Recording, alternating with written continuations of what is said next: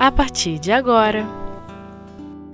Gestos de Amor O Livro dos Médiuns Distinção entre os bons e os maus espíritos. Quinta parte. Com Saulo Monteiro. Olá, amigos do Espiritismo.net. Estamos aqui uma vez mais e agora com a possibilidade de juntos estudarmos o Livro dos Médiuns, no seu capítulo 24, onde Kardec, particularmente nesse texto, está nos falando sobre a distinção entre os bons e os maus espíritos. É um texto grande que nós vimos estudando já há algumas semanas, é, e particularmente agora nós estamos no item quinto de um sub-item de Kardec, na verdade do item 267, em que Kardec vai procurar resumir aquilo que ele chama de qualidade dos espíritos. Então são princípios a partir dos quais, é, apesar de nada ser regra absoluta, né? Kardec faz questão de mencionar isso no texto, que é muito mais um, uma forma didática de enxergar do que absoluta, mas ele vai distinguindo então os espíritos por determinadas características, qualidade, né? qualidades boas ou ruins, como ele diz aqui.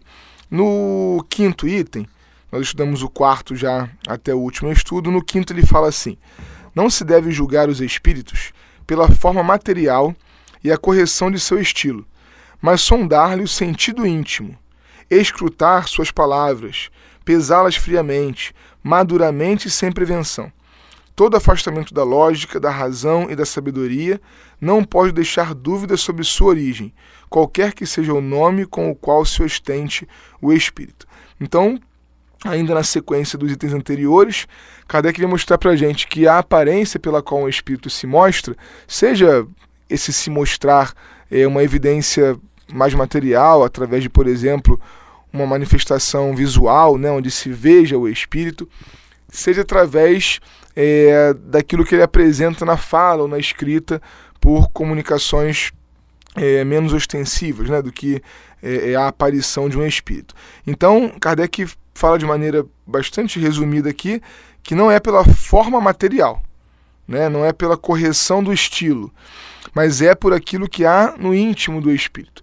E esse íntimo só é possível, quando ele fala aqui, é, é descobrir, quando pesquisamos suas palavras, quando entendemos as suas ideias, quando colocamos a lógica, a razão e a sabedoria como critérios.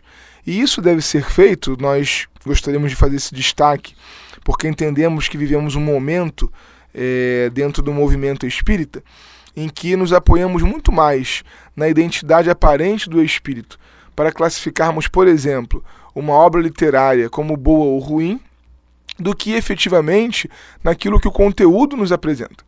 Que é o que Kardec está colocando o tempo todo. Né? Kardec não tinha absolutamente é, nenhuma, nenhuma limitação, ele não se intimidava com a assinatura né, é, de uma mensagem, com aquilo que o Espírito dizia que era ou quem ele era. Ao contrário, se o Espírito traz uma assinatura, aí mesmo que através da pesquisa da sua lógica, da sua razão, da sua sabedoria, é que nós vamos poder acreditar ou não naquela personalidade que ele está dizendo ser. E o que mais importa nem é a personalidade que ele está dizendo ser, mas aquilo que ele nos apresenta em termos de conteúdo. Não só, ou não preferencialmente, como Kardec diz, é a linguagem, porque ele pode ser um espírito, por exemplo, simples na sua maneira de expressar, mas profundamente superior do ponto de vista moral e a transmitir é, determinado ensino pode nos auxiliar o entendimento né, e, e, e o sentimento também. Então, é, é, fazer uma análise de toda e qualquer mensagem. Outro dia conversávamos com um amigo espírita também, é, de determinada casa espírita, e ele se dizia é, com um certo pudor de fazer a avaliação das mensagens dos guias espirituais da casa. Ele se dizia, é, é, ele se entendia desautorizado, né? A frase que ele falou foi essa: é, Quem sou eu para avaliar o conteúdo da mensagem do espírito tal? E nós não podemos pensar assim, porque se por um lado não somos Kardec, não temos é, é, todo o bom senso né, para fazer aquela avaliação é, quase perfeita é, que Kardec se utiliza aqui na codificação. É claro que ele tinha uma série de habilidades desenvolvidas para cumprir a missão que cumpriu, mas as mensagens elas tem um foco no público que está recebendo. Então, se eu recebo determinada mensagem como médium ou como é, é, usuário, né, digamos assim, da mediunidade de alguém, eu tenho que fazer a análise porque ela está se dirigindo a mim ou a pequena coletividade da qual é, eu participo, da qual eu pertenço. Então, se ela está sendo dirigida a mim, ela tende a desenvolver em mim uma série de habilidades, inclusive a crítica. Não é uma crítica é, é, pessoal, não é uma crítica que deva ser dirigida, por exemplo, ao médium. Não estamos falando da pessoa do médium, mas do conteúdo da mensagem. Se a mensagem é superior, se a mensagem é lógica, se ela não tem erros né, do ponto de vista é, é, doutrinário, ou se ela se propõe a ser filosófica, histórica, se ela não tem erros sobre esses aspectos também, esses critérios precisam ser percebidos, avaliados, porque senão nós tornamos ao, aos poucos a doutrina espírita uma crença dogmática, onde verdades absolutas é, é, existem e pessoas que representam essas verdades não podem ser questionadas. E aí transformamos médios em gurus, transformamos médios em sacerdotes, quando a intenção da mediunidade não deve ser essa. O médium precisa, inclusive, de alguém que faça a crítica da sua produção mediúnica para que ele possa se vigiar, se policiar e evitar obsessões. Então nos parece que esse item 5 ele é assim é, o tranquilizador para raciocínios como daquele nosso amigo que se sente é, constrangido em fazer a crítica. Não, ela precisa ser avaliada sim. No item 6, Kardec diz: a linguagem empregada pelos espíritos elevados, desculpa, a linguagem dos espíritos elevados é sempre idêntica, se não quanto à forma, pelo menos quanto ao fundo. Os pensamentos são os mesmos, quaisquer que sejam o tempo e o lugar eles podem ser mais ou menos desenvolvidos, conforme as circunstâncias, as necessidades e as facilidades para se comunicar, mas não serão contraditórios. Isso é importante. Se dois espíritos, falando sobre o mesmo assunto, se contradizem, discordam é, é, de maneira peremptória, é porque um dos dois não está numa condição elevada suficiente para acessar determinados conhecimentos. É muito interessante ao ler a biografia de Allan Kardec, a mais conhecida, na nossa opinião pessoal a melhor, é aquela de três volumes, editada pela Federação Espírita Brasileira, é, de Francisco Thyssen e Zeus Vantuil, é, é colocado ali por uma pesquisa é, é histórica e, e, e com documentos que comprovem tal afirmação, que Kardec teve muita dúvida em escrever sobre reencarnação. É, primeiro, porque pessoalmente talvez pelas suas é, outras vidas ou pela própria experiência daquela encarnação, ele tinha prevenções à ideia da reencarnação, dizem seus biógrafos. E segundo, porque havia é, uma grande contradição nas mensagens. Muitos espíritos se comunicavam dizendo que não há reencarnação. E muitos espíritos se comunicavam falando sobre a lei da reencarnação. Não só existe, como é uma lei, todos devem passar por ela, isso está absolutamente é, é, na origem né, das nossas necessidades espirituais e por aí vai. E Kardec é, é, não tinha muita certeza de como tratar o tema porque a revelação era contraditória. Até que ele entendeu, por esse estudo que estamos fazendo hoje aqui, que ele precisava é, é, pesquisar, né, como ele fala aqui, escrutar é, o espírito que estava se comunicando. E ele foi é, é, percebendo que todas as comunicações que desdiziam a reencarnação vinham de origens, vinham de espíritos que se contradiziam também em outros assuntos. Então, olha que pesquisa difícil de fazer. Essa é a sua opinião sobre reencarnação. Mas qual é a sua opinião sobre Deus? Qual é a sua opinião sobre a imortalidade da alma? E esses espíritos que diziam não haver reencarnação quase sempre lançavam contradições sobre assuntos que para Kardec já estavam muito mais bem definidos. Que o percentual de mensagens que diziam haver ou funcionar assim ou assado era muito grande. Então, se aquele espírito ele tem uma opinião diferente de todos os outros em todos os assuntos, ele só pode ser é, é, em algum aspecto pelo menos, mais ignorante. Ou então é um espírito zombeteiro que está ali simplesmente para confundir. É muito difícil de fazer isso, requer é, é um tempo de pesquisa, de debruçar-se né, sobre as mensagens que recebemos muito grande, mas é o critério espírita. Kardec encerra esse parágrafo dizendo assim: se duas comunicações trazendo o mesmo nome opõem-se uma à outra, uma das duas é evidentemente apócrifa, e a verdadeira será a em que nada desminta o caráter conhecido do personagem. Entre duas comunicações assinadas, por exemplo, por São Vicente de Paulo, uma das quais pregasse a união e a caridade, e a outra tendesse para semear a discórdia, nenhuma pessoa sensata poderia se enganar. Então basta nós avaliarmos com critério o conjunto, que a gente sempre vai achar a contradição e o problema. Nós vamos para o nosso intervalo e voltamos brevemente.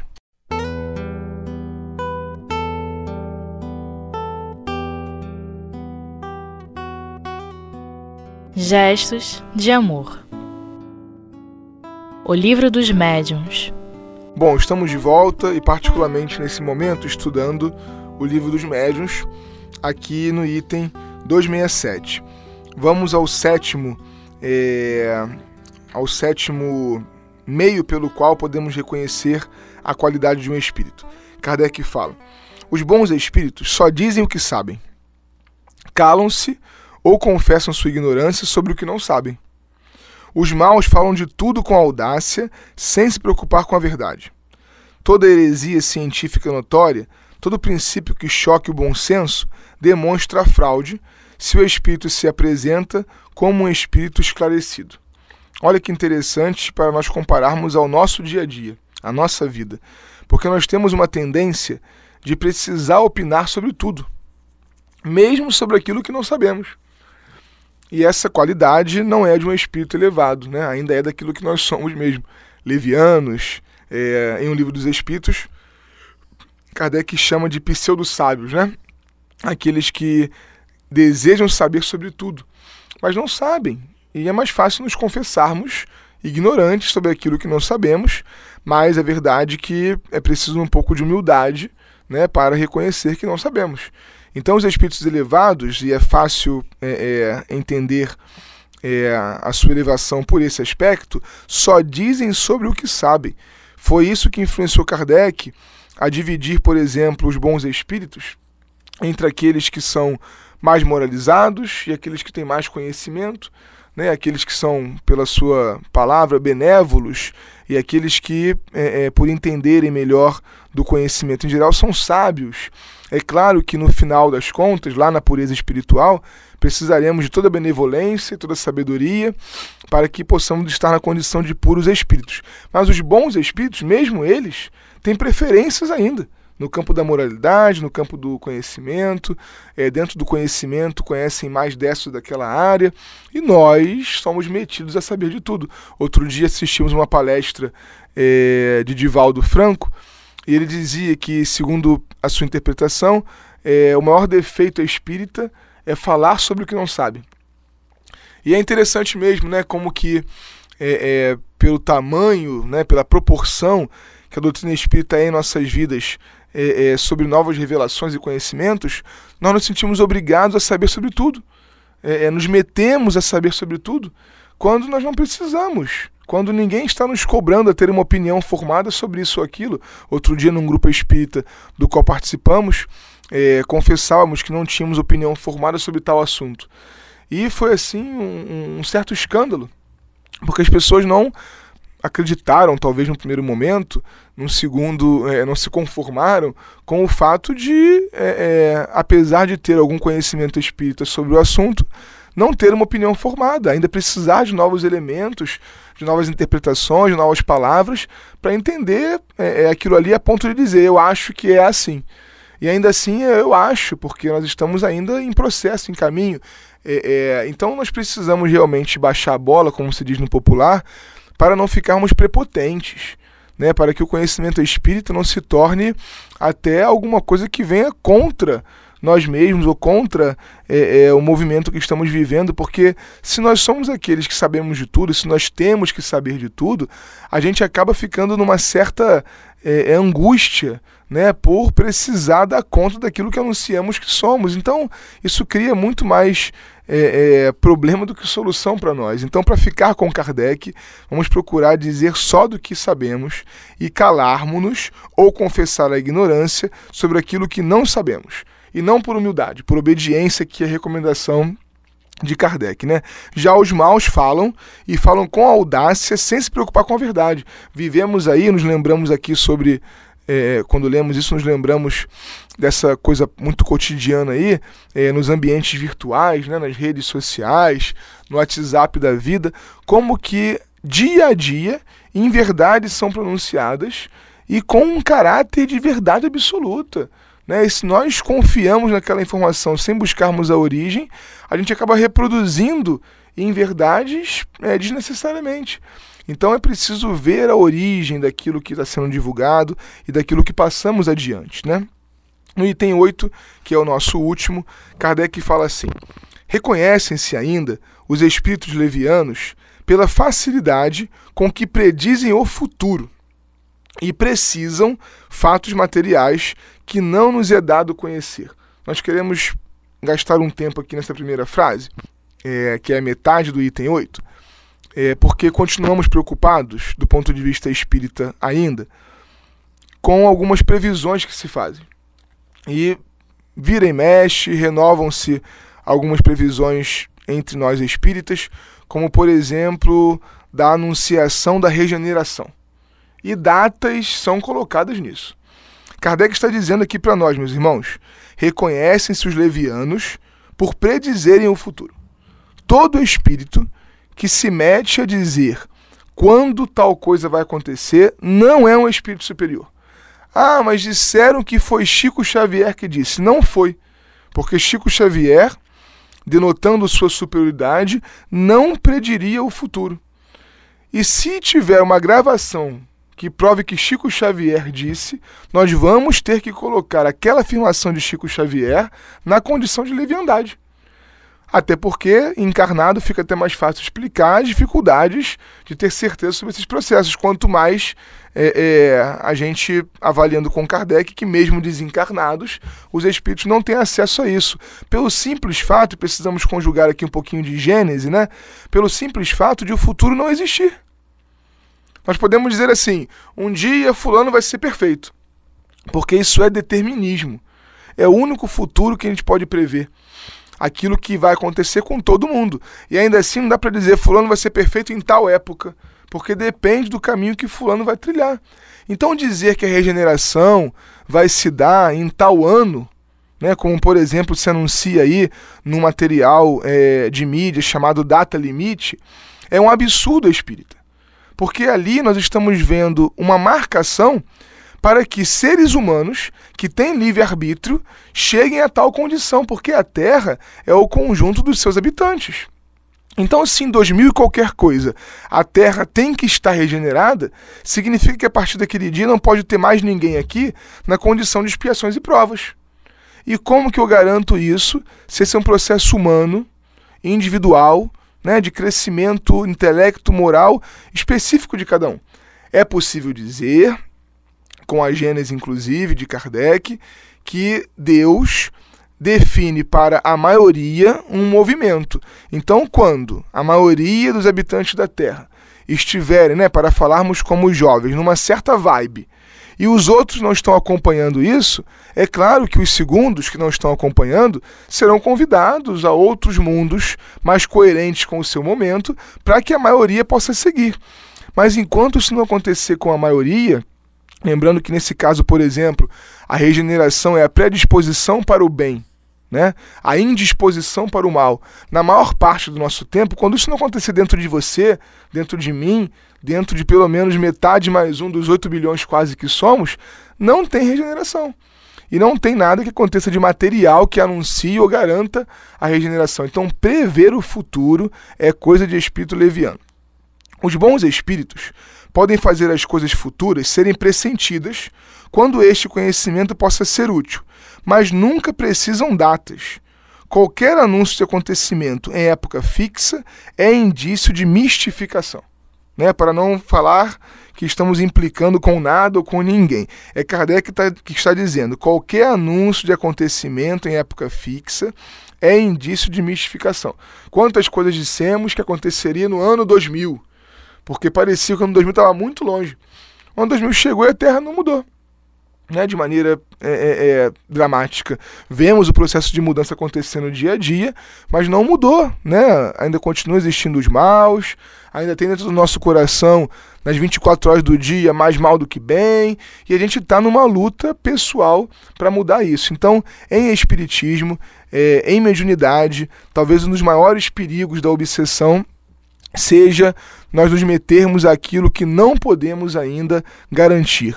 Então, Kardec propõe no livro dos médios, em vários momentos, que nós escolhamos aquele aspecto mediúnico né, no qual nós podemos nos garantir minimamente e nos desenvolvamos ali anonimamente, de preferência, para não nos expormos a essas dificuldades tamanhas às que a obsessão acaba nos levando.